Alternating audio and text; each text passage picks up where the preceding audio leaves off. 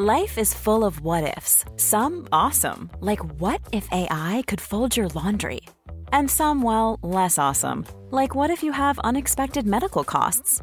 United Healthcare can help get you covered with Health Protector Guard fixed indemnity insurance plans. They supplement your primary plan to help you manage out of pocket costs. No deductibles, no enrollment periods, and especially no more what ifs. Visit uh1.com to find the Health Protector Guard plan for you.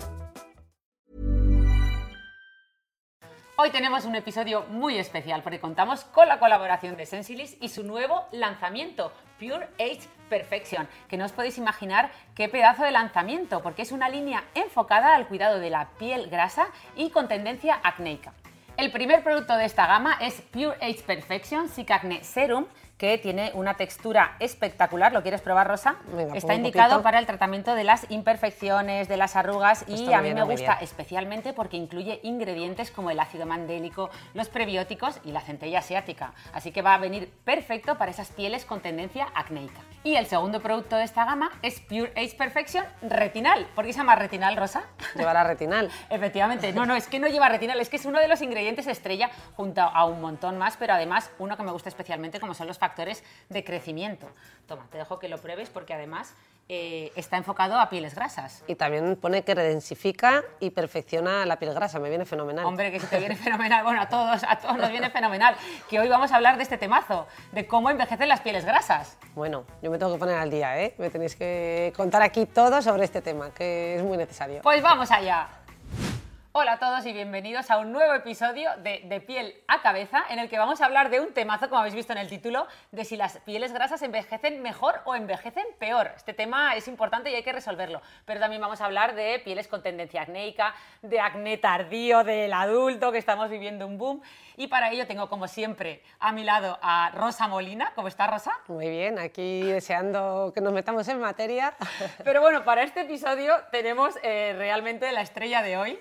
Eh, a nuestro amigo, compañero y además que somos muy fans, al gran eh, farmacéutico Eduardo Senante. Eduardo, gracias por estar aquí con nosotros. Gracias a vosotros. Me, me- bueno, me habéis abrumado, eh, la verdad. eh. Yo no soy tanto, no soy tanto. ¿eh? Bueno. El placer es mío y aparte que los tres somos maños, curiosamente. Claro, me decía, este episodio lo que tendría que estar patrocinado es por el gobierno de Aragón. Efectivamente, no sé, ma- marca Aragón, ¿no? Por ejemplo. total. Nosotras hemos perdido el acento después de casi 15, 20 años en Madrid, no sé cuántos llevamos, pero yo creo que hoy... Hoy lo vais a recuperar. Eso, es que cuando nos juntamos con Se Mañicos pega, se, se pega, pega, se. Alguna pega. cosita O sea, saldrá. Sí, muy bien, decir- muy bien, Rosa. Yo la verdad es que súper orgulloso, ¿eh?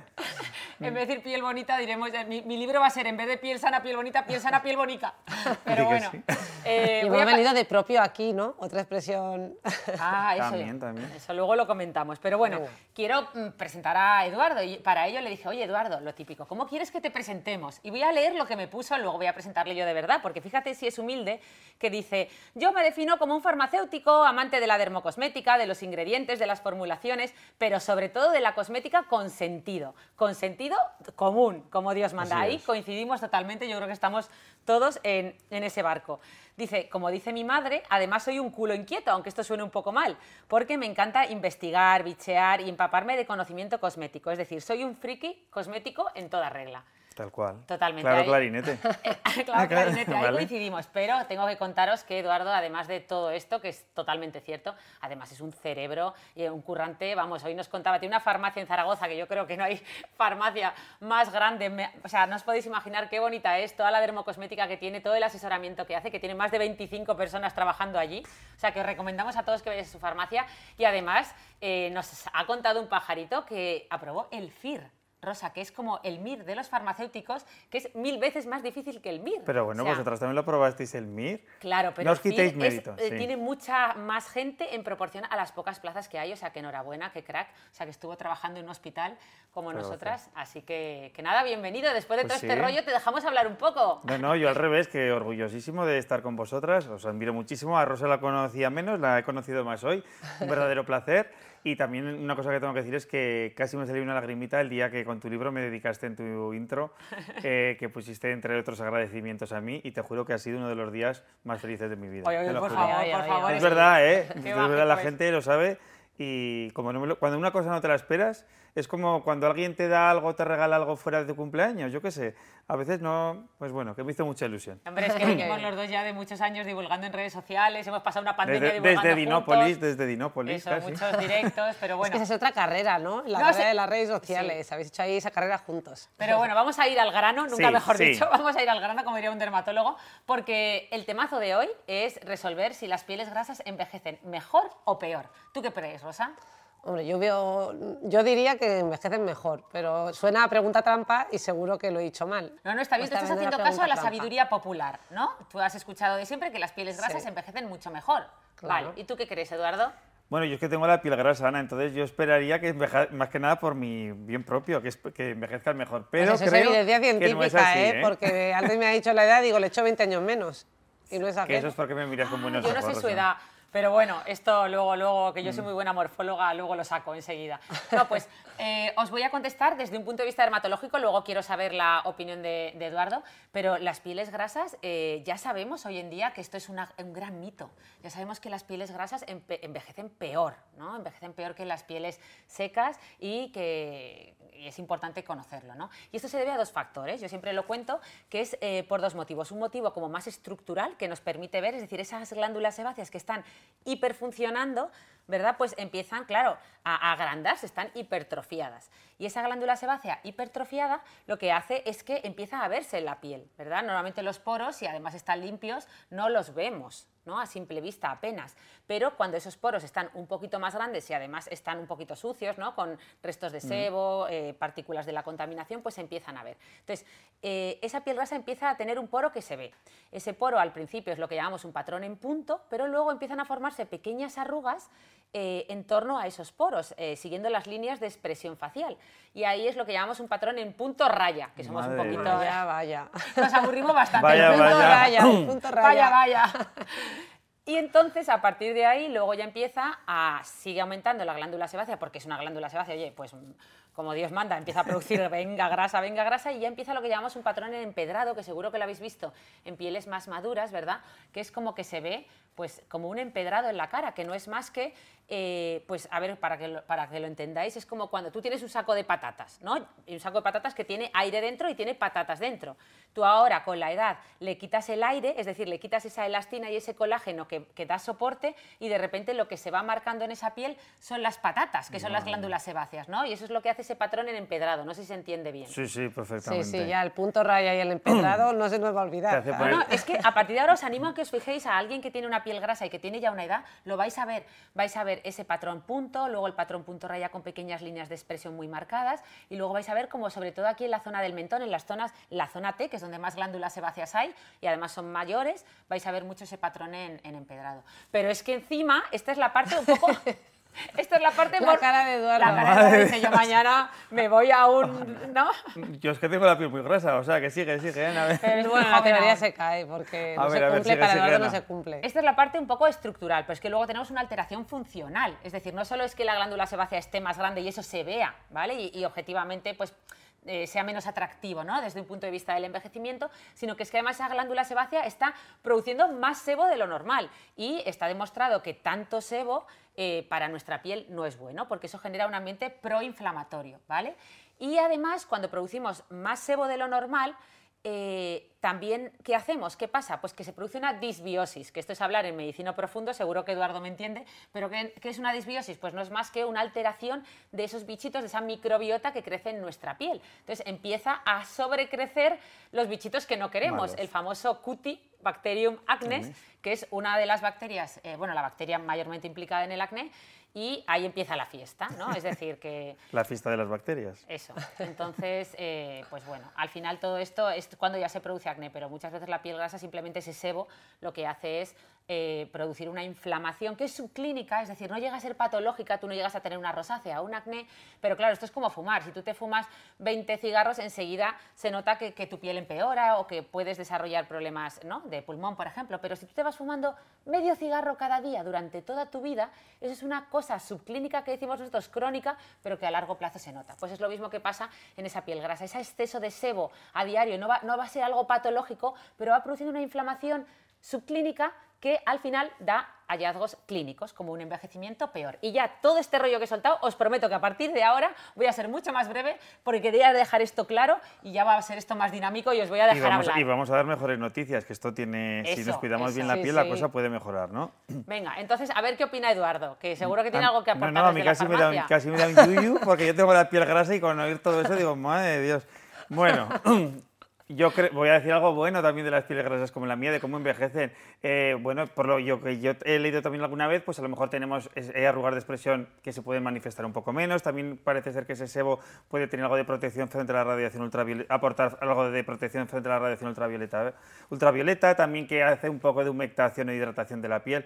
Bueno, pues que tenía que decir algo bueno, Ana, porque es que si no ya te estás me defendiendo, pongo estás a defendiendo tu piel grasa ahí a capa y espada. ¿eh? Exactamente. No, no, yo creo que una piel grasa con un buen control, con una buena ayuda, con Eso. una buena seborregulación, una, una buena rutina cosmética puede envejecer, vamos, de lujo. Exacto, yo y creo tener puntos fuertes. que tenemos que transmitir esa idea de que independientemente del tipo de piel con el que nazcamos, grasa, seca o lo que sea, con un buen cuidado y con los consejos adecuados y los productos adecuados, pues puede tener un envejecimiento precioso, vamos a decir, ¿no? Esto, esto, precioso. Como tiene aquí precioso. nuestro invitado, que lo tiene que lucirse. No como yo, que vengo saliente de guardia con la piel seca, con una fiesta de Bacterium acnes montada en, en- en una Bacterium, tela- no, Cutibacterium, acuérdate que es una bacteria No muy te cookie. preocupes, son efectos de la guardia, no pasa nada. Oye, por cierto, decir que en este ámbito de la del envejecimiento de la piel grasa con tendencia acnéica, pues citar los trabajos de, de mi querido compañero Juan García Gavín, que es el director de comunicación de la Academia Española de Dermatología junto conmigo. Hacemos un equipazo, bueno, estoy aprendiendo, aprendiendo mucho de él. Es uno de los mayores expertos en España de piel grasa, que es a, uno a los que consulté mm, para preparar este episodio y me pasó un montón de literatura científica al respecto aquí, así que quería Pues sí. agradecerle desde aquí su aportación. Y a ver si algún día se bien. viene con nosotros. Hay que Sí, invitarle, sí, hay que invitarle. Oye, y a todo esto, claro, estamos hablando de piel grasa, piel seca, eh, pero yo a mi hermana la he escuchado alguna vez decir esto de que no existen tipos de piel, ¿no? sino estados de la piel. A ver si este podcast me ha traído aprendizajes o no, porque me estoy liando. No, no, no, no, totalmente. Ese es un gran aprendizaje. Ah, vale, Nos alegramos vale. que lo hayas hecho. De hecho, los dermatólogos siempre decíamos, los tipos de piel no existen, porque no nos gustaba, ¿no? Era algo que se usa más para, pues Eduardo lo sabe muy bien, para asesoramiento cosmético. ¿no? Exactamente.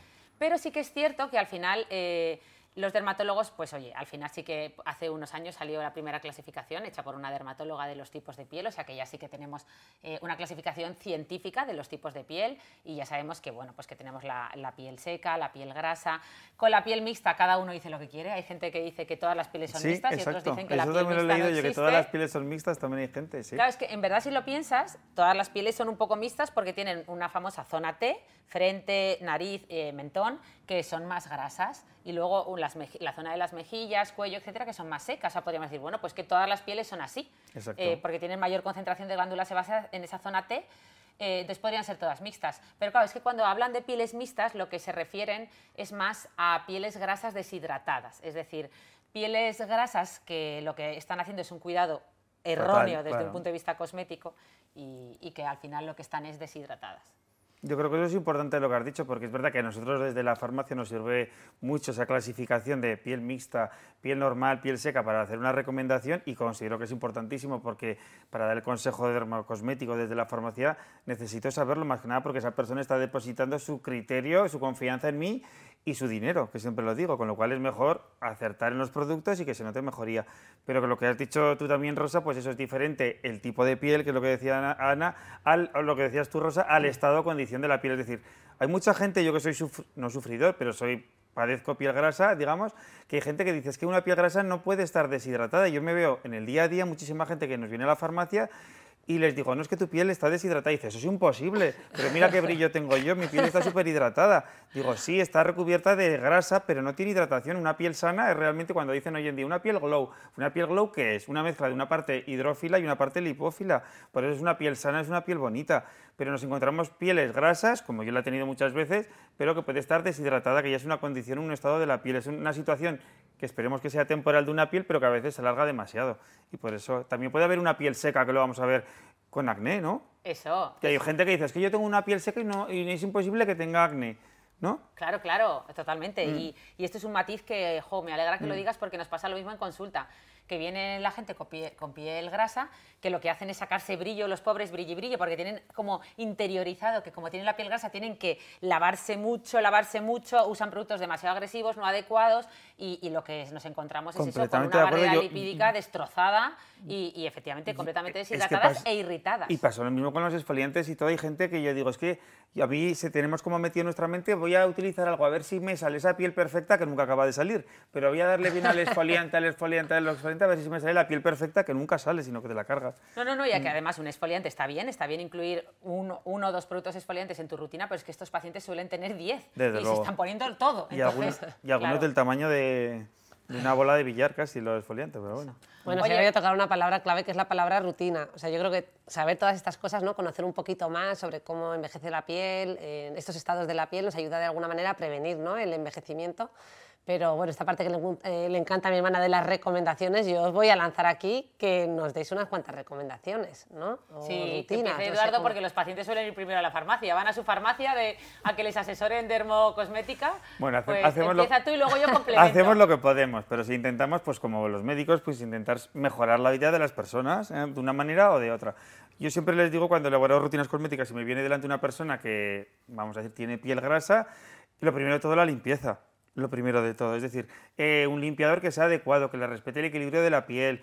Eh, curiosamente, que dé poca espuma, porque hay gente que dice, no, no, no, es que este que no hace casi espuma. Es decir, los limpiadores actuales eh, no hacen espuma y de hecho, cuanto más espuma haga un producto limpiador, probablemente peor será. Un limpiador que le limpie en profundidad sin deshidratar la piel. Fundamental. Ingredientes reguladores no nos vamos a centrar mucho en esto, pero bueno, hace la iconiacinamida, ingredientes de este tipo, exfoliantes que pueden ser físicos, como ha dicho Ana, o incluso químicos que se están utilizando hoy en día más, el glicólico, el mandélico, que me encanta, que es un oh. ingrediente que viene con muchísima fuerza. Eh, si no me equivoco, corrígeme Ana, viene de la, se obtiene a partir de las almendras amargas. Eh, y tiene la ventaja de que como es un tamaño de molécula más grande, penetra menos que el glicólico, es menos irritante, pero aparte se ha visto que tiene una acción despigmentante, que nos viene bien genial a las pieles grasas, porque muchas veces donde hemos tenido un granito, aparece ese palabra técnico de la hiperpigmentación postinflamatoria, que es decir, de toda la vida de Dios. La marca esa roja o marrón que te queda después de donde te ha salido un grano o te lo has tocado o lo que sea. Funciona muy bien. Y luego ingredientes renovadores o transformadores como los retinoides, y el retinal también viene con mucha fuerza porque se ha visto que aparte de ese poder antiedad como el retinol, pues tiene una acción antibacteriana, con lo cual para las pieles con tendencia a granitos, que las pieles grasas casi todas tienen tendencia a algún granito, funciona genial y bueno, y no me enrollo más, la protección solar. Pero si no te enrollas nada, al revés, al revés. La protección solar, que también hay gente que me dice es que tengo la piel grasa y no me puedo poner ningún protector solar porque me van a salir granos seguro. Y digo, si tú me dices eso es porque no has probado los protectores solares que hay hoy en día en el mercado. Antes pasaba por ello, pero hoy en día no. Y protección solar es fundamental en una piel acnéica, como en todos tipos de pieles, precisamente para eso, para que la marca no se nos quede una marca negra que no se nos va a ir nunca y para envejecer mejor, que no se rompa el colágeno, la elastina y todas esas cosas. Es crack, ¿no? Porque ya hemos dicho que si vamos destruyendo colágeno y elastina, que además es lo que mantiene un poco el soporte de esas glándulas sebáceas que se han hipertrofiado, pues pues aún se va a notar más, ¿no? esas glándulas sebáceas grandotas las vamos a ver más. Por lo tanto, hay que intentar mantener ese colágeno y elastina para que, para que por lo menos disimule eh, esas, esas eh, glándulas sebáceas. Pues yo coincido totalmente contigo, o sea, es que lo has dicho muy bien. Eh, ya sabéis que los dermatólogos hablamos mucho de la limpieza, o sea, de la rutina en cuatro pasos, limpieza, hidratación, fotoprotección y transformación. Entonces, estos pacientes deben hacer una, una rutina en cuatro pasos, pero adaptada a pieles grasas. Exacto. Entonces, una limpieza que ya sabéis que todos recomendamos mañana y noche,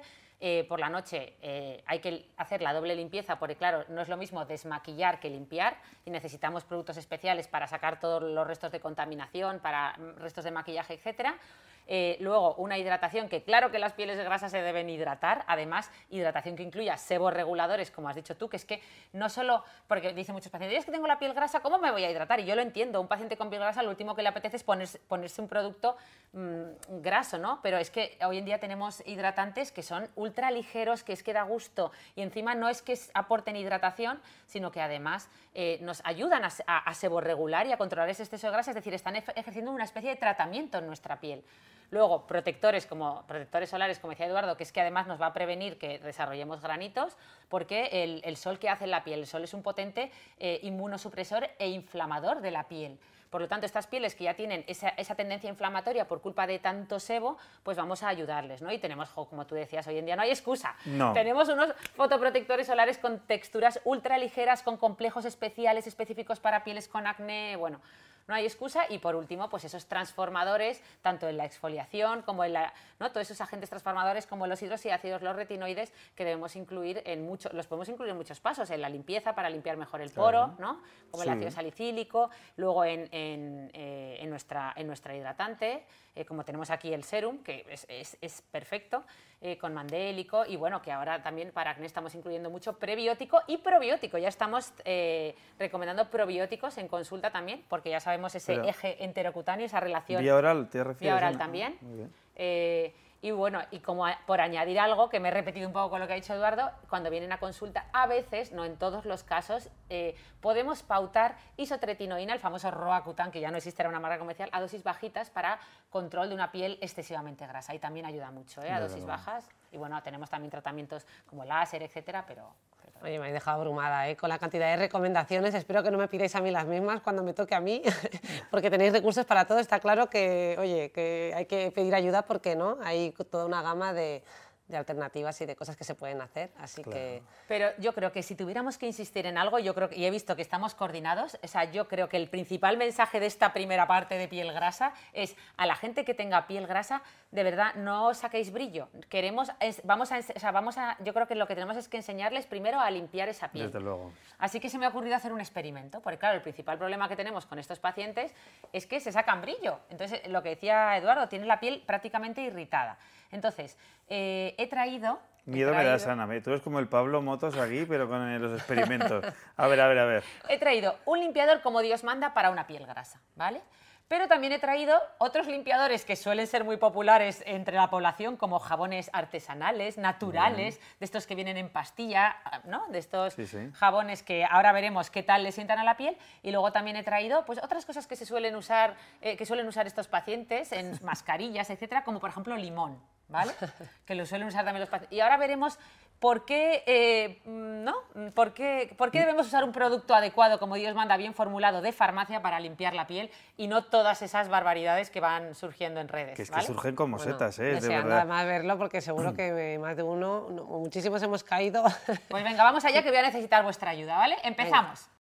Pues nada, chicos, os he traído unas tiras de pH. Ya sabéis que el pH va del 1 al 14. ¿Cuál es el pH de nuestra piel?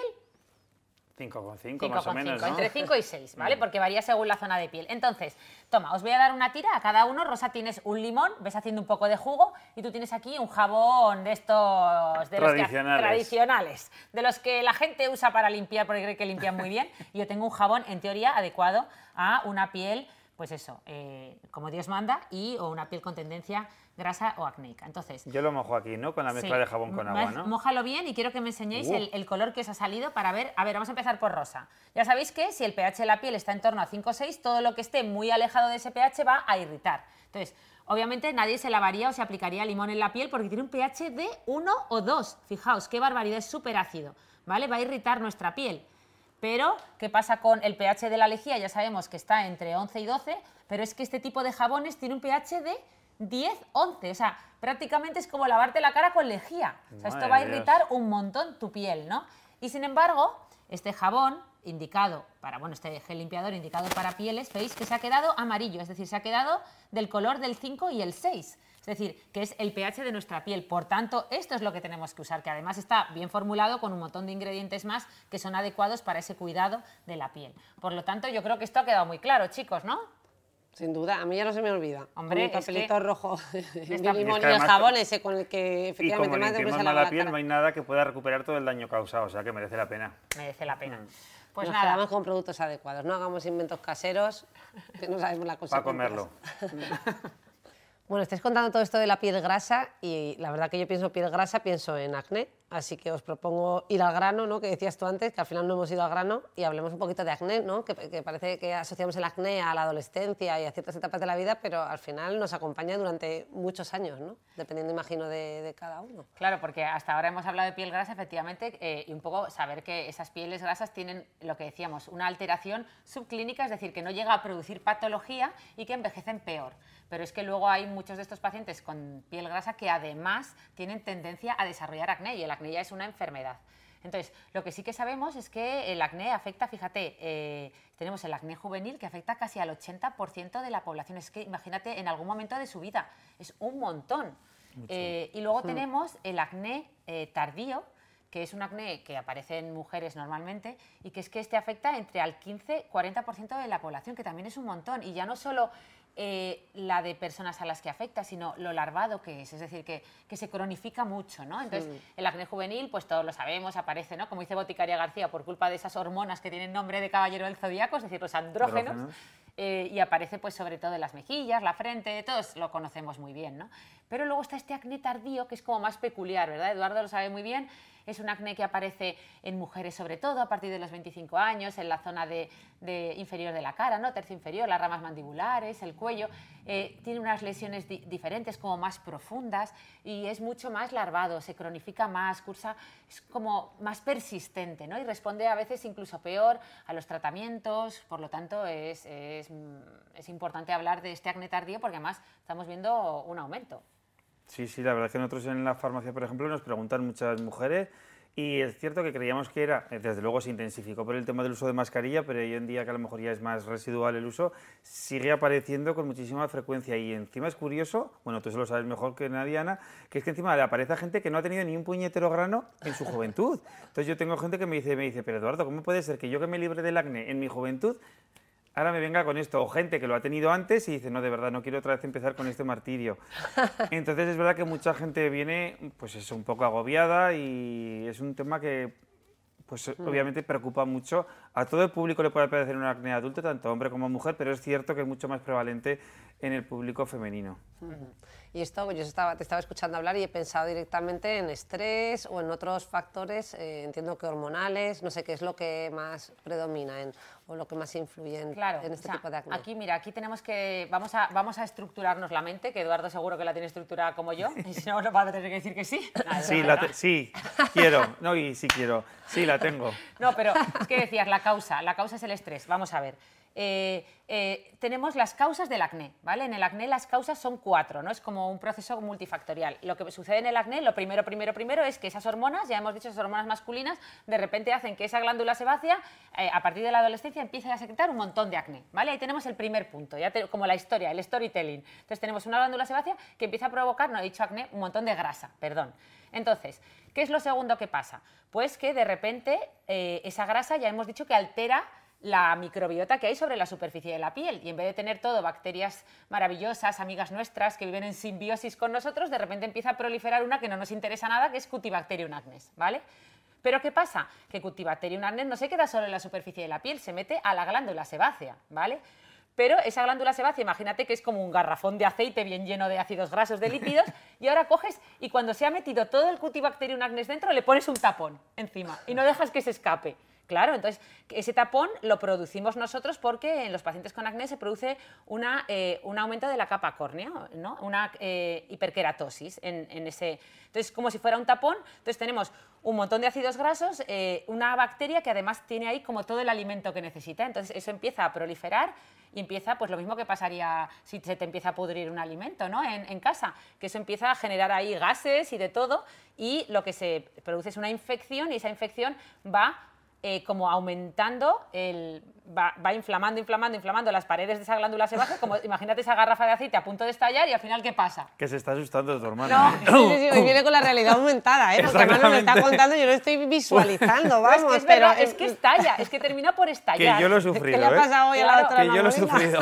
es que termina por estallar y es lo que y es bien por estallar porque la gente lo estalla antes de tiempo, cogen el granito blanco y lo estallan, o bien porque tu propio cuerpo rompe esas paredes del folículo piloso para, para un poco eh, eh, controlar esa infección ¿no? que se ha producido. Entonces, esas son las causas del acné. Y otra cosa muy diferente son los desencadenantes. ¿vale? Los desencadenantes son muchos, sobre todo relacionados con el esposoma. Pues tenemos desde el tabaco, puede desencadenar brotes de acné, el alcohol, una alimentación, porque ya sabemos que no hay eh, alimentos específicos que provoquen acné, sino una tendencia alimentaria que favorece el desarrollo de brotes de acné. Pero ¿cuál es, digamos, el mayor desencadenante que estamos viendo de este acné tardío de la mujer adulta, que estamos viendo un auténtico boom?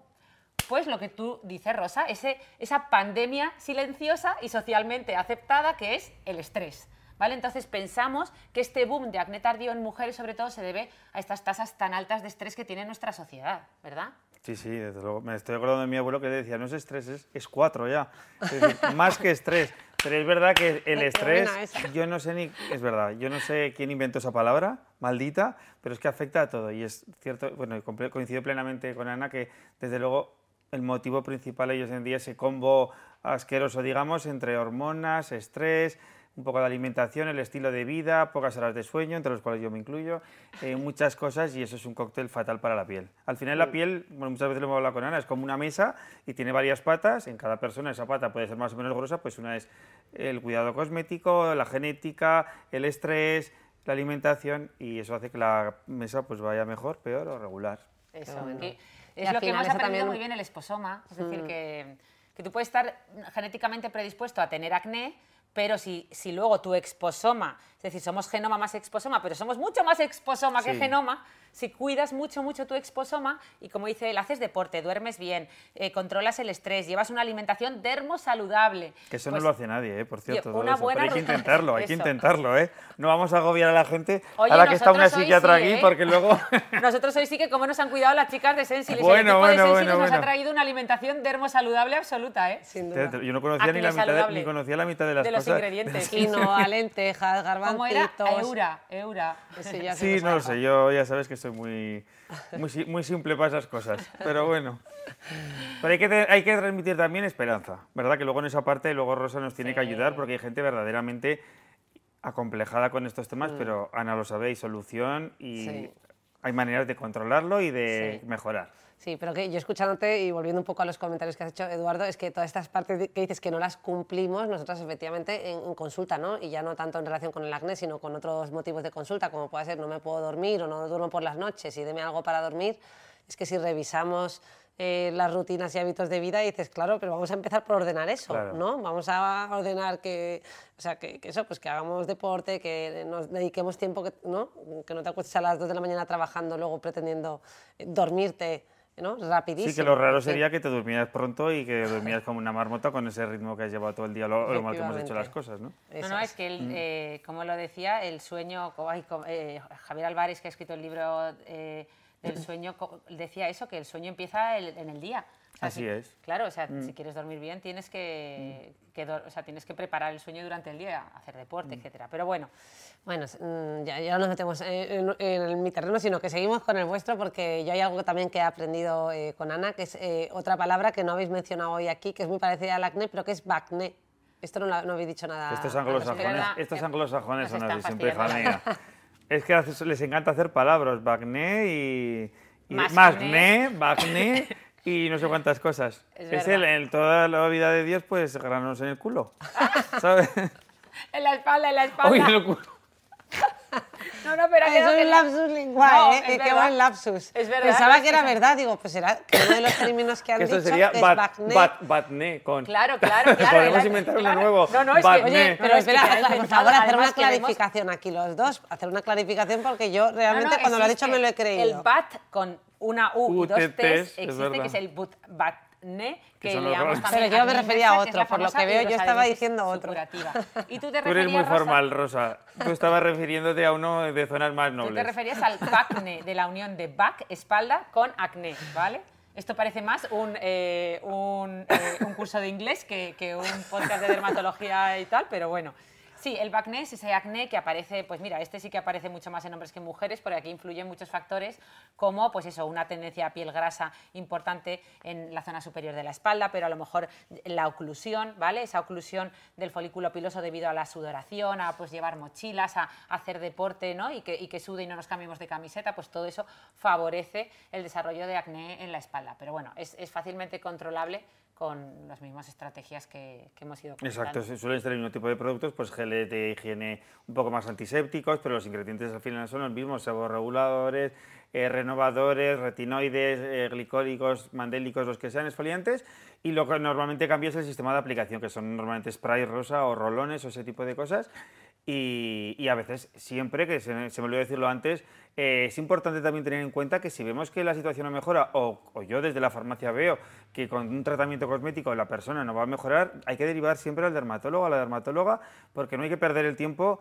y ni es un tiempo precioso que puede generar marcas y una serie de cosas que son más difíciles de quitar después y en muchos casos es necesario un tratamiento médico por parte de un dermatólogo y que es el que va a tener la última palabra siempre para estos casos en que un tratamiento cosmético no sea suficiente.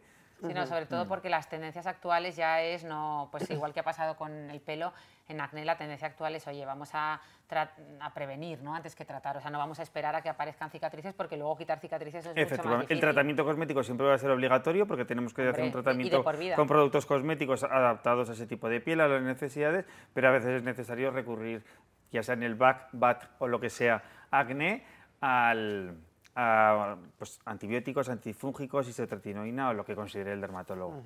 Vale. Mm. Pues, eh, oye, y desde la farmacia hasta la consulta de un dermatólogo, si tuvierais que hablar así de los ingredientes o, no sé, las recomendaciones para este acné más tardío, eh, ¿con qué os quedaríais o qué, no sé, qué, qué guías? Que empiece Eduardo, que es donde van a ir primero. Bueno, yo empiezo y luego viene la voz de la experiencia. La voz científica. Que va así, científico él. Bueno, la verdad es que yo insisto mucho en lo que ha dicho antes Ana, también es verdad, sí que ocurre que en el acné adulto, pues aún sigo, yo a mí me ocurría, yo tenía esa tendencia o cadencia, como se diga, de utilizar geles que te dejaban la piel tirante así y desproteger toda mi barrera cutánea. Luego me encuentro también mucho en la farmacia con mujeres principalmente que utilizan gel astringente, serum astringente, crema astringente, eh, fotoprotección astringente, maquillaje astringente, es decir, que es que las pobres están como una pasa, pero normal, pero porque es como a ver si así, y no, puede ser. La piel tiene que estar hidratada para funcionar bien. Es lo que ha dicho antes Ana, es que una piel deshidratada es imposible que funcione bien, no va a estar bonita. Los ingredientes que le apliquemos no van a ejercer su función, sino que probablemente le van a irritar al estar deshidratada. Es el principal cambio de conducta que ya lo ha dicho Ana, el que una piel grasa, sobre todo una piel grasa adulta, como es la mía, hay que hidratarla. Porque hay gente, yo iba a dormir por la noche con un serum y decía, va, con esto ya tienes y es que no necesito nada más. La piel tiene que estar hidratada para funcionar bien.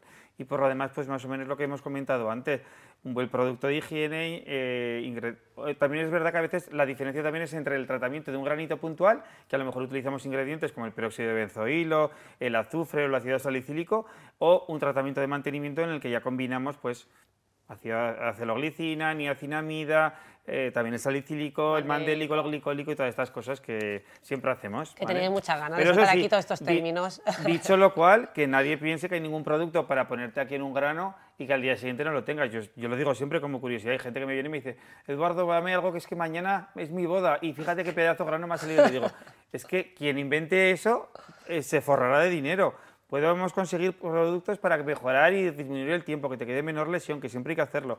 Pero milagros en el acné, y lo digo como Oye, pues yo pensaba que hacíais milagros, fíjate, yo pensaba que eso era cosa de la psiquiatría, lo de, tener que responder que las cosas llevan tiempo, pero veo que y no. más en el acné, en pieles grasas y con tendencia al acné, o sea, esto es un periodo a medio y a largo plazo. ¿Sabes lo único bueno que tiene la gente como yo que hemos tenido acné? Grasas, que en general tenemos ya la costumbre de utilizar un gel, una crema, no sé qué, cosas que a lo mejor gente que no ha tenido problemas en la piel les cuesta más introducirse en estas rutinas de gel, crema, protección solar o lo que sea.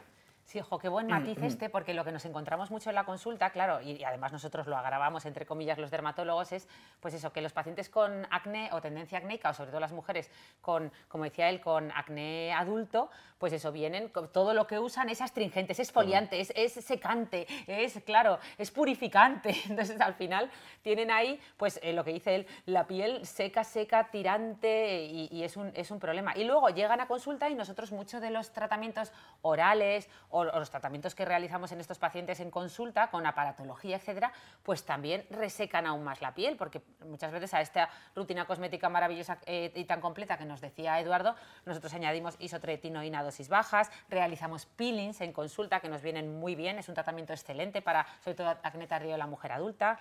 Eh, realizamos también pues eso, eh, tratamiento para, eh, con láser y luz pulsada de cicatrices, que además cada vez lo hacemos antes, lo, lo, solapamos con el mismo acné. Antiguamente era como, espera que se te quite el acné y ya iremos tratando las cicatrices luego ya cuando termine el acné. no, ahora lo hacemos todo en paralelo. Incluso cuando aún están rojas, quitamos el componente rojizo con láseres ¿no? que, que tienen como la luz pulsada o láseres vasculares y luego quitamos un poco la...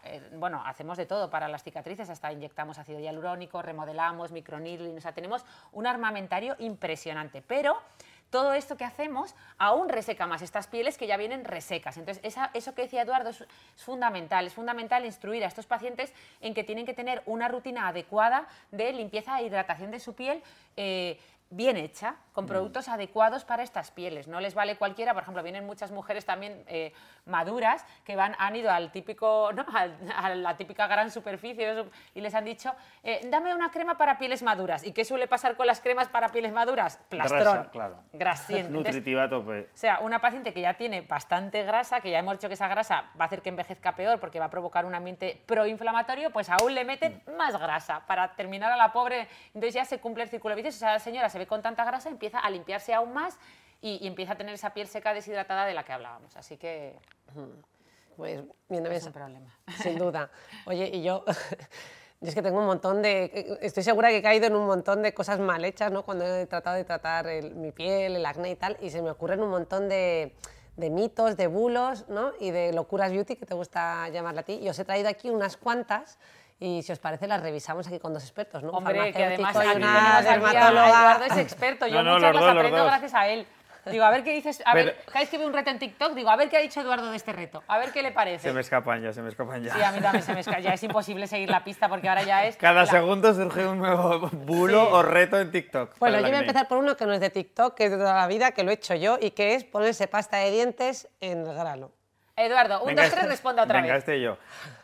Por lo que yo sé, lo que ocurre es que antes las pastas de dientes siguen, el triclosan, llevaba un ingrediente, el triclosan, que es bastante antiséptico. Hoy en día se ha disminuido la concentración y por eso se ponía una pasta de diente con mucho triclosan y eje- ejercía ese efecto poco, vamos a decir, antiséptico, como si fuera, entre comillas, una clorexidina, ¿vale? Pero desde luego no le recomendaría a nadie ponerse, ponerse hoy en día una pasta de dientes, aparte de porque no tiene ningún sentido, porque le puede irritar la piel, enrojecer. Y para empezar, porque es un producto hecho para los dientes, que narices, es que las fórmulas se hacen por eso, es que no sé qué manía, manía tenemos de poner una cosa que no es para una cosa en otra. Mi Hombre, opinión el es otro día no. yo vi lubricante vaginal para gomina de pelo. Claro, pero Ah, si, es- se puso si como a estás. Digo, vale Claro. mucho más, pero... Si estás en una isla desierta y solo tienes lubricante vaginal, pues entiendo que lo usas para, para lo que sea, pero hoy en día en el mundo actual, pues hombre, no lo sé. Buen matiz. Perfecto. Venga, a ver, ¿qué Ven, más has voy a encontrado por por otro. TikTok? Fabra- ver. eh, fabricación de mascarillas antiacné eh, caseras hechas con lo que solucionaba, lo que usaba mi abuela para todo, agua, limón y bicarbonato. Venga, Claro. Ana. Pues Ata- nada, ya Ana, ataca. Ya lo hemos casi resuelto con el experimento de antes. El limón tiene un pH, ya hemos visto, súper eh, ácido que va a irritar la piel. El bicarbonato en teoría lo ponían para un poco hacer efecto secante y sobre todo blanqueador, pero ya te digo yo que te va a blanquear poco la piel y, y lo único que va a conseguir es irritar igual que el limón. Es como, ¿quieres irritar más una piel que ya de por sí hemos visto que está irritada? Ponte Y- mascarilla y de como limón con bicarbonato casera, ya verás. Y como salgas al sol ya con eso puesto, sin lavarte la cara, Bueno. se masca la tragedia. Es decir, que o sea, yo, tú, tú eres la, o sea, tú lo sabes, Ana, que pueden Sí, llegar a sí. producir, ¿no? Claro, es, entra dentro de las fitofotodermatosis, eh, Exactamente. que es como reacciones fototóxicas que con, a las plantas y, y otras Y a ciertas, sustancias sí. Mm. fotosensibilizantes. Madre ¿Qué más mía, has ¿cómo encontrado? venís? A ver este. Estos son succionadores de poros eh, o eh, humidificadores faciales. Sí, es que a veces además se usan juntos. Sí. La gente se compra el humidificador para un poco luego- reblandecer la porquería del poro y, y luego, luego se el pasa al succionador. Yo es que me pongo muy nervioso. Yo me compré uno, eh, lo reconozco en ¿Sí? Amazon, ¿eh? Sí, un sí. succionador de poros. Pero yo no sé la gente cómo no le duele eso. Y, Bueno, bueno, a el- succionador de poros como si seguro fuera- o era también eso que usas una cosa para otra. No, no, no, no. Pone succionador de poros. Es decir, pero entre el daño que hace, luego que se te enrojece toda la zona. Es decir, yo he visto vídeos de gente que ha hecho estas tendencias en TikTok y luego tiene una cantidad de hematomas aquí, muchos de ellos de los cuales no se llegan a recuperar porque ha habido semejante trasvase de sangre y rotura de capilares y todo que no vienen a recuperarlo. Eso no lo saca luego. No, eso no lo sacan luego. Y aparte lo que digo yo siempre es que el tema del poro estamos obsesionados, Ana lo sabe, es decir, yo siempre hay gente que viene a las rutinas y me dice, oye, dame algo para los poros y de verdad yo les digo, es que el, bueno, yo- el tamaño del poro es un tamaño, hay que intentar tenerlo limpio, eh, que no se oxide, que no esto, digo, pero si alguien te dice que tienes el poro grande es porque te lo tienes demasiado cerca y si te está todo el día diciendo eso es que no lo quieres como pareja. No. No hay que utilizar ese tipo de, de cosas ni nada, que es que es un efecto puntual y con, muchas veces más desastroso. Y el tema de los poros, en el 99% de los casos no se ven. En, leyendo dermatólogos también en Estados Unidos dicen en las rutinas de pieles de la gente que les dice eso, dice, lo primero que tenéis que hacer, espejos de aumento fuera y segundo, si tienes dos luces en el baño, quitarte una. Es decir, eso de que por la noche todos los gatos son pardos, pues lo mismo, el poro solo te lo ves tú. O sea que nada, nada de Que succionadores. sí, que sí, además que ya lo hemos hecho muchas veces en este podcast, lo saben muy bien nuestros escuchantes, la mejor forma de cerrar cerrar el poro es engañar a la vista del que Claro. tienes enfrente. Es decir, tener un poro tan, tan, tan, tan, tan limpio que no se vea.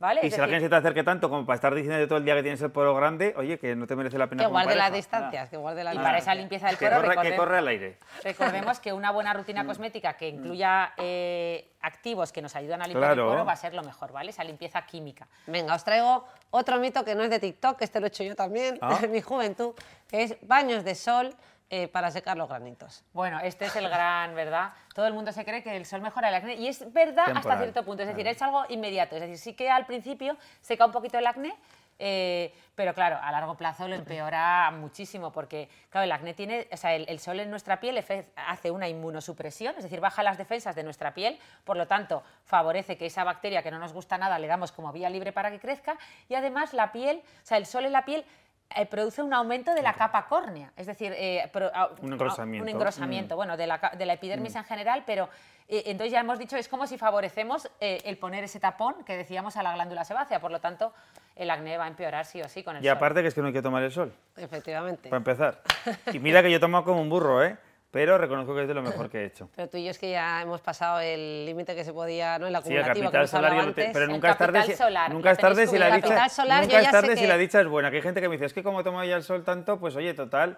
Digo, pero es que nunca tarde si la dicha es buena, hay que dejar de tomar el sol. Y quien quiera Eso. color, autobronceador. Como con el tabaco y otras Todo. tantas cosas. Eso. Bueno, chocolate, que a mí me encanta, negro, alta Nah. concentración de cacao. eh, Ya lo espero hemos que eso no influya No mucho. Evidencia científica, Nada, eso nada, ¿no? No, no hay, lo único que se sabe es no, no alimentos concretos, sino tendencias alimentarias. Una dieta, pro- súper proinflamatoria, desde luego, no va a ser lo mejor, pero no solo para el acné, para nada, ¿no? Para nada. O la comida basura y todas estas cosas. O sea, pues bueno. ultraprocesados y encima Exacto. mucho azúcar añadido es eh, glicación. Índice y es- glucémico alto, pues no. Fuera, fuera, porque el azúcar se... Yo, como soy diabético, ves, tomo poco azúcar, por eso. Ah, míralo.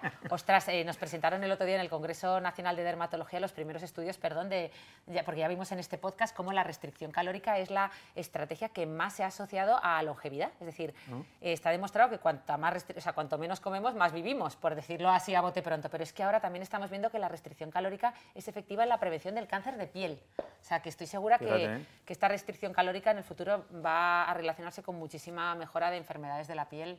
Pero bueno, aún no puedo decir nada más porque Pero bueno, son es una resultados línea de preliminares. investigación. Bueno, guardar distancias, cerrar la boca un poco más. Yo estoy Lechuga y tomando nota de lechuga, todo. sí. Máscaras de luz LED, eh, de esas que podemos encontrar por AliExpress. Eh, ¿Qué nada. me podéis decir Es de que esto? me quedo alucinado que la gente confíe en esas cosas. O sea, se han visto casos hasta de ceguera por mal uso de esas lámparas. Está claro que, el- que las luces LED a nivel profesional, en, en- tú lo sabes, Ana, ¿no? Sí. Ya lo explicará mejor que yo. En tratamiento, máscaras profesionales con, ciertas, bueno, con ciertos tipos de luz pueden mejorar, ¿no? Nosotros Pero- tenemos terapias de claro, luz, ¿eh? tenemos eh, con fluorescencia o sin fluorescencia, pero tenemos terapia fotodinámica, tenemos muchas terapias de luz, eh, entre ellas LED, que usamos para pacientes con acné, pero de una forma controlada y además a otras longitudes de ondas y mucho más. Quien se lo quiera hacer que vaya al dermatólogo. Es que yo no me la jugaría, desde luego. de- Antibióticos en monoterapia que utilizan algunos influencers en redes. Bueno, Pero es que esos temas de la marinera, que pueda salir allí un influencer o una influencer hablando de un antibiótico con total impunidad, es que yo a mí realmente es una cosa que me enerva, lo siento. No, no, y sobre todo eh, eh, antibióticos tópicos en monoterapia que parece, no, es, ba- como decía Paquita Sales, baladí. o sea, que es algo como muy banal y no, no lo es porque los antibióticos tópicos favorecen que sigan apareciendo resistencias bacterianas, tanto en tratamientos con antibióticos tópicos como orales, lo cual eh, est- con este auge de las superbacterias va a ser un problema grande en el futuro. Así que, por favor, ni antibióticos tópicos en monoterapia en acné, ni antibióticos tópicos orales sin recomendación de un médico. ¿vale? Bueno, pues esto se había parecido una así un poco rocambolesco barbaridad. eh, os digo otra más y ya con esta acabo. Ictioterapia con peces, eh, frutoterapia, eh, hieloterapia, ponerse hielo en la Sí, cara. el hielo y de todas la piel estas se ha puesto muy de moda, ¿eh? Oh. Pero es que, claro, decía gente, ya tenemos la solución para el acné, o sea, no sé cuántos mil científicos, dermatólogos y todo, no lo han encontrado y tú, va a ser que sí, y encima lo más barato para el bolsillo. Todas las mañanas se Y además la- te lo garantizan, No, seguro no, que no, dicen, te resultados garantizo, ga- ¿no? sí, como Ah, pone- resultados garantizados. Sí, igual, como 11 de cada 10 dermatólogos recomiendan esta crema, lo mismo. Eh, por las mañanas simplemente te coges un bol con hielo y agua y metes allí la cara y, y nada, no te, te la tienes ni que lavar ni nada. ¿Qué ocurre? Un, efecto instantáneo, es cierto, esa vasoconstricción que te produce de efecto antiinflamatorio puede hacer mejoría de la apariencia de tus granos, pero desde luego, Te dura un ratico, ¿no? un rato, muy bien, es un efecto pues como la mazagatos de nuestra época que se ponía la cara en el congelador para que se le ponga la piel, pero una piel sin limpiar, ese efecto de un frío tan intenso puede producir una rotura de capilares, incluso desequilibrar la barrera cutánea. Luego otra cosa más, con ese frío, si ya es complicado y sin utilizar un gel de limpieza, es como un fire, o sea, con una sartén y si yo la tengo, si lo pongo con agua fría, por mucho fire que le ponga, no se va la grasa de allí. La grasa necesita un pelín de temperatura para ayudar a emulsionar y que salga. Es decir, es que es todo eh, cosas contraproducentes. ¿Que tienes un efecto instantáneo? Obviamente, como lo de pasarte un cubito de hielo para la bolsa. Pero quien piense que eso es la solución para la acné es que a mí se me cae la cara de vergüenza que, no sé, que luego la gente lo haga. Está claro que necesitamos en este podcast, ya se nos está yendo las manos, necesitamos poner un poco de sentido común. Sí. Y yo creo que aquí la que tiene sentido común, eh, por lo menos de 8 a 3, ¿no? Eso Que a psiquiatra decir. de 8 a 3 eres tú, ¿no? Así que vamos siempre a... lo tengo que matizar, que si no luego me dicen, ¿y tú te enfadas, tú, tú que eres psiquiatra? Digo, hombre, pues claro, Hombre, claro. fuera de horario laboral. Vamos a entrar en una tercera parte del- de este podcast en la que vamos a hablar más de, de salud mental porque yo creo que es muy necesario y además, oye, es, eh, es un valor añadido tenerte aquí, Rosa, con nosotros. Así que cuéntanos en esta... Porque ahora el podcast es vuestro, has visto, ¿no? ¿Te has dado cuenta, Eduardo? Ahora ya No, pasa no, a ser vuestro y soy yo la invitada. No, Oye. pero ahora tú eres la voz importante porque es lo que dice Ana, es que es que tal como están nuestras cabezas, Rosa, yo te lo digo. Mira, voy a decir la curiosidad que he dicho antes. Yo venía en el tren y, le, y digo a mi madre, digo, que voy con Ana de la dermatóloga y su hermana que es psiquiatra. Y dice, y hasta hace unos años me hubieran dicho, mi madre, oye, dame el, teléfono- el teléfono de la dermatóloga. Y se lo he dicho a Rosa y me ha dicho, oye, pues apunta el teléfono de la psiquiatra por si lo necesitamos.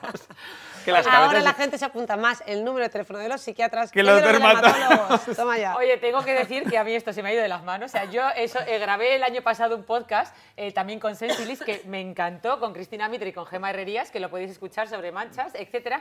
Y fue un podcast súper ordenado. Cristina Mitre nos hacía una pregunta a una, luego a la otra, y todo como. Y este es el caos. La o sea, cada- antítesis. o sea, esto- Bueno, es que esto se iba a llamar cacao mental en sus inicios. bueno, sí, es por que este algo podcast era. se iba a llamar Este Cacao Mental. podcast, nombre original, cacao mental. Pero bueno, eh, retomo mi pregunta otra vez, a ver si ahora funciona. Querida Rosa, en esta era que estamos viviendo del body positive, ¿cómo influye todo esto de lo que hemos hablado Eduardo y yo, de la piel grasa, el acné, en un poco ¿no? la, la autoestima de, de estos pacientes, Sí. que supongo que no tiene que ser fácil, ¿no? Hombre, está claro que, ¿no? porque has mencionado el body positive, está habiendo afortunadamente un cambio, cada vez hay ¿no? Eh, pues una mayor defensa de la aceptación de todas las formas, aspectos físicos, corporales, y, y esto está siendo muy positivo y las redes sociales que tanto las demonizamos están ayudando mucho en esto. Pero es curioso que también observamos el efecto contrario, ¿no? es decir, que seguimos estando ante una gran presión social que vemos en los medios de comunicación sobre nuestro aspecto físico, buscando esa perfección que no es real, ¿no? pero que no dejamos de ver. Y yo creo que estos estándares eh, pues, influyen en cómo también afrontamos ¿no? pues, eh, problemas como el acné. O sea, el acné a día de hoy yo creo que por mucho body positive que haya, todavía sigue impactando en nosotros, sigue afectando a nuestra autoestima, ¿no? es un factor generador de estrés y bueno, podríamos decir que nos afecta globalmente, ¿no? aunque por supuesto, podemos distinguir cómo afecta a cada uno, ¿no? No es lo mismo que sea a los 15 años que con 45, ¿no? O sea, la edad, el sexo, la cultura, nuestra autoestima, el cómo afrontamos la adversidad, va a haber un montón de factores que van a influir en cómo va a impactar sobre nosotros. Pero una pregunta tengo yo, Rosa. Eh, eh, o sea, ¿Cómo afectan estas imperfecciones cutáneas a la edad adulta? Es decir, porque a veces creemos que porque una persona sea adulta ya no tiene esas inseguridades, entonces como que no le va a importar a, a lo mejor tener esas imperfecciones. O sea, ¿cómo tú lo ves en consulta o qué Sí. opináis? A ver, yo creo que sí que sigue siendo un factor que puede ser generador de, inseguridad, ¿no? Quizás no con la misma fuerza que en otras etapas más tempranas, como la adolescencia, donde esta parte de imagen mm, física, ¿no? Eh, juega un papel muy, muy, muy clave o que le damos una importancia mucho mayor. Eh, no es lo mismo, pero eso, creo que sí que tiene un, un impacto, que sí que puede venir a mermar ¿no? esa seguridad en nosotros mismos, que al final la vemos plasmada en la forma en la que nos relacionamos con los demás, en nuestro trabajo, a la hora de afrontar retos, ¿no? nos puede hacer sentir un poquito más inseguros. Al final hemos nombrado ya una palabra clave que es el estrés. Sí. Eh, al final el acné también actúa como un factor de estrés, pero es que además es como la pescadilla que se muerde la cola, porque el acné me hace estar más estresado y a su vez ese estrés empeora el acné. Con lo cual entramos en un círculo vicioso. ¿no? Eh, a mí me gusta siempre decir que, bueno, que nuestro cuerpo es el, es el, escenario de nuestras emociones, el acné muchas veces traduce ¿no? E, elementos como, como, este, como el estrés.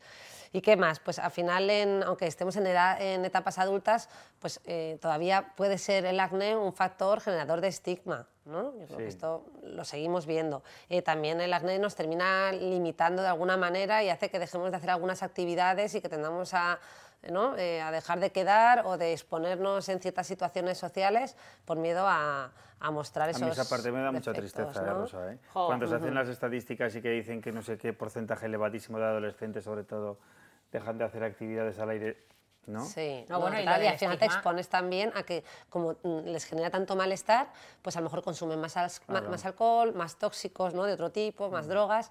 Eh, precisamente es como está actuando como una variable de vulnerabilidad. Me siento más inseguro y me regulo, me, ¿no? me, quedo un poquito más tranquilo si consumo algo. ¿no? Esto también lo vemos. Fijaos un matiz, que esto es mm. algo que yo me doy cuenta últimamente, eh, me, me ha dado por fijarme en que, fijaos en los malos de las películas todos tienen la cara picada, o sea, picada, o sea, suelen tener un montón de cicatrices de acné. O sea, siempre al malo lo ponen con cicatrices de acné. O sea, fíjate cómo inconscientemente... Bueno, han introducido eh, el estigma en la televisión, Claro, están introduciendo el estigma de forma ya casi inconsciente. Yo, porque soy consciente, entonces me empecé a fijar, digo, hay que ver, todos tienen la cara con cicatrices de acné, eh, pero, pero yo porque me fijo, pero hay mucha gente que eso lo interioriza casi sin darse cuenta y, luego esto nos influye en la percepción mm. de la persona que tenemos enfrente y asumimos el, efecto, halo. Que Asumimos que por tener cicatrices de acné a lo mejor es más mala persona. O sea, fíjate mm. hasta qué punto puede llegar a, tener un impacto esto.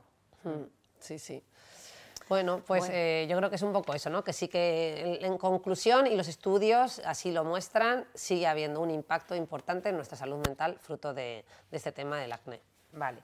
¿Y, ¿Y, quiénes se ven más afectados por, por el acné o las imperfecciones? ¿A qué, ¿Se te refieres a, rasgos de personalidad o, a, grupos de edad? Sí, no, o sea, que, sobre todo qué rasgos, eh, pues eso, que qué factores ¿no? Son, hacen que a esa persona más vulnerable, ¿no? Pues una persona que tenga más baja autoestima o que sea más, o sea, todo, todo lo que pueda influir. Sí, porque... efectivamente, bueno, yo creo que el matiz este está claro, ¿no? La edad, el sexo, eh, los factores culturales ya, ya determinan, ¿no? Que nos puede impactar más o menos. Por supuesto, siempre cada uno somos individual y, y diferente y por distintas variables, experiencias de la vida nos puede impactar de una manera o de otra, pero es verdad que podríamos hablar de ciertas variables que, bueno, que nos predisponen. Una la has mencionado ya, ¿no? pues tener una baja autoestima pues seguro que sobre una baja autoestima, un problema de acné, pues va a hacer que a lo mejor lo afrote con un poquito más de dificultad, ¿no? Eh, me hace sentir todavía más inseguro.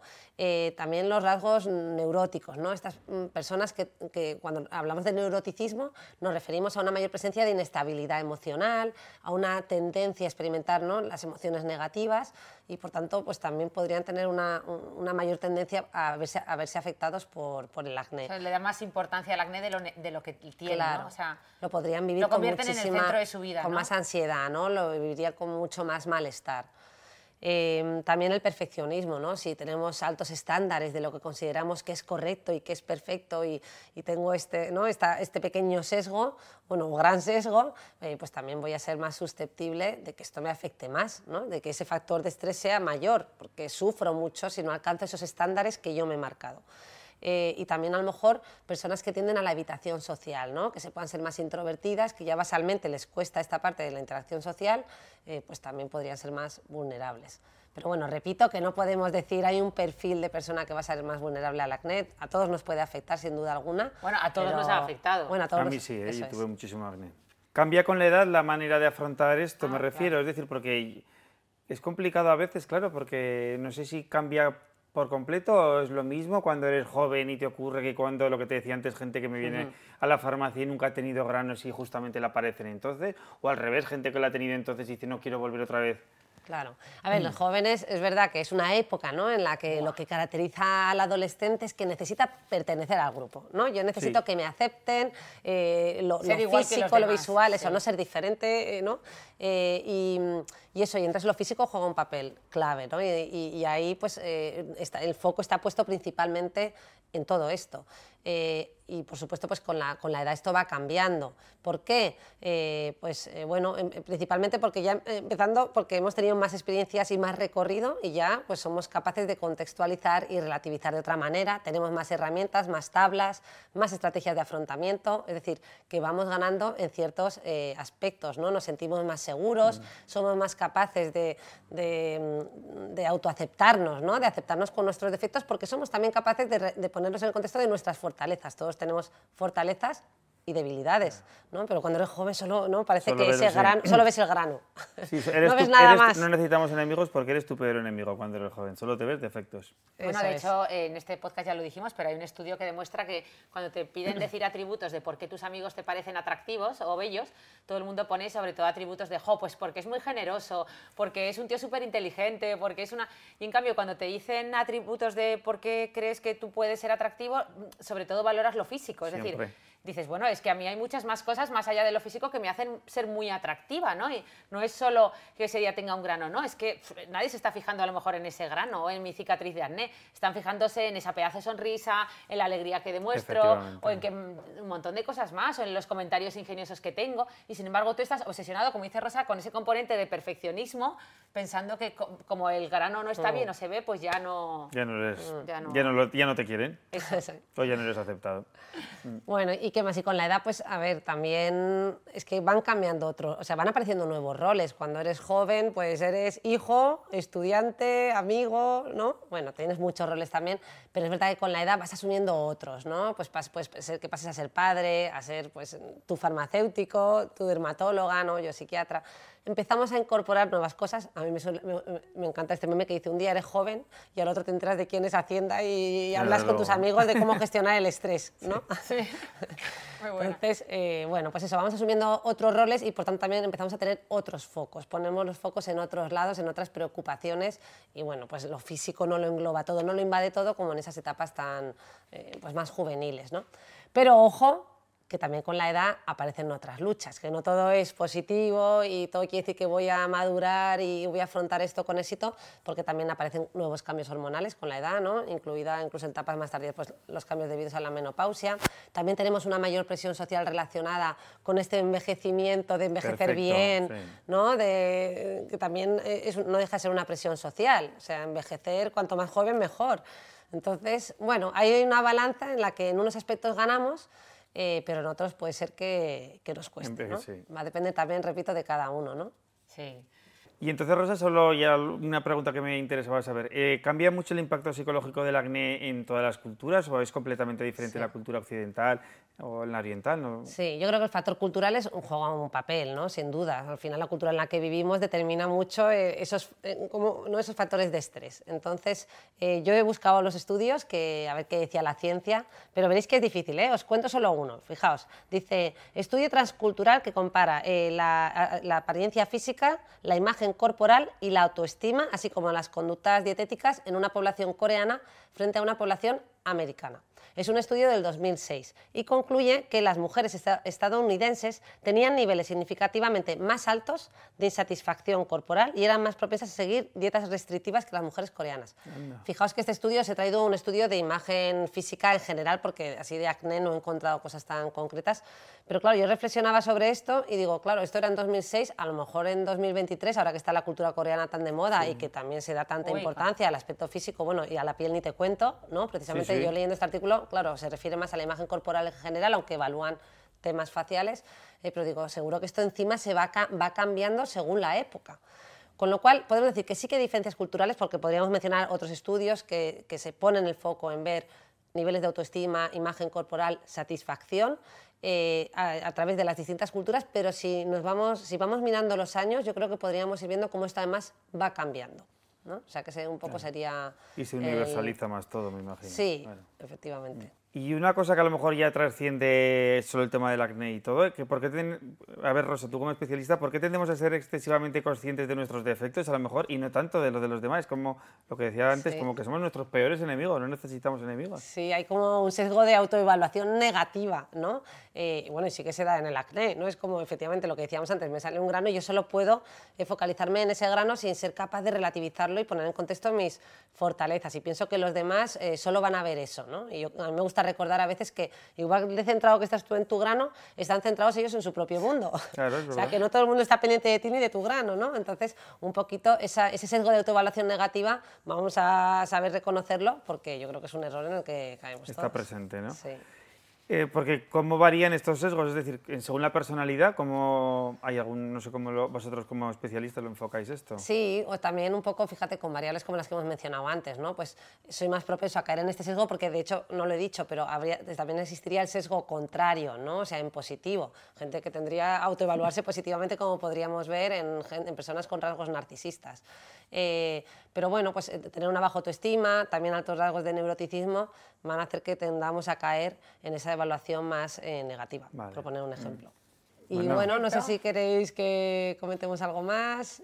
Yo creo que queda bast- hemos abordado el tema, ¿no? Desde todas las perspectivas, ¿no? Venga, yo creo que podemos cerrar con ese apartado que hemos inaugurado nuevo en nuestro podcast, que es los tips and pills, Ah, los consejos idea, y las pastillas, idea, consejicos y pastillicas, que diríamos en si Aragón. tuviéramos que quedarnos pero solo con, un- os podéis quedar con uno o con tres, pero que sean tres palabras, tres rápidos, para, o sea, ¿qué tres cosas le diríais a alguien que tiene problemas de acné? No, yo le ¿O diría, qué cosa? Yo haría, volvería a hacer hincapié en lo de la limpieza, que tenemos que hacer limpieza e hidratación de las pieles grasas y acnéicas con productos adecuados. O sea, yo creo que no, eso es clave. Y, normal, y normalizar, entre comillas, igual que lo que dice Ana, que el acné también aparece en la edad adulta. Es decir, es un mito que también hay que desterrar. Es decir, y no pasa nada, cada vez es más frecuente, pero que poniéndote en buenas manos, con una rutina cosmética adecuada, acudiendo a dermatólogos y todo, se puede mejorar la cosa. Hay que también transmitir también que hoy en día, con todas las herramientas que hay en el mercado, es posible mejorar y no hay necesidad tampoco de, de prolongar una situación y de empeorar nuestra autoestima ni nada de eso.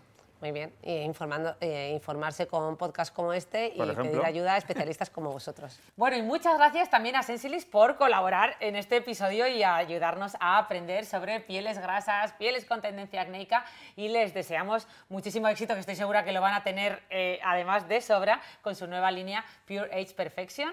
Así que, que un placer chicos y muchas gracias también a nuestros escuchantes por estar al otro lado del micrófono todos los viernes. Así que lo decís conmigo, nos escuchamos el próximo viernes, venga.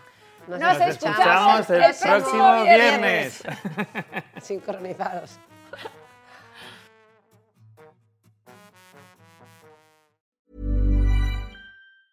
Even when we're on a budget, we still deserve nice things. Quince is a place to scoop up stunning high-end goods for 50 to 80% less than similar brands. They have buttery soft cashmere sweaters starting at $50, luxurious Italian leather bags, and so much more. Plus, Quince only works with factories that use safe, ethical, and responsible manufacturing. Get the high-end goods you'll love without the high price tag with Quince. Go to quince.com/style for free shipping and 365-day returns.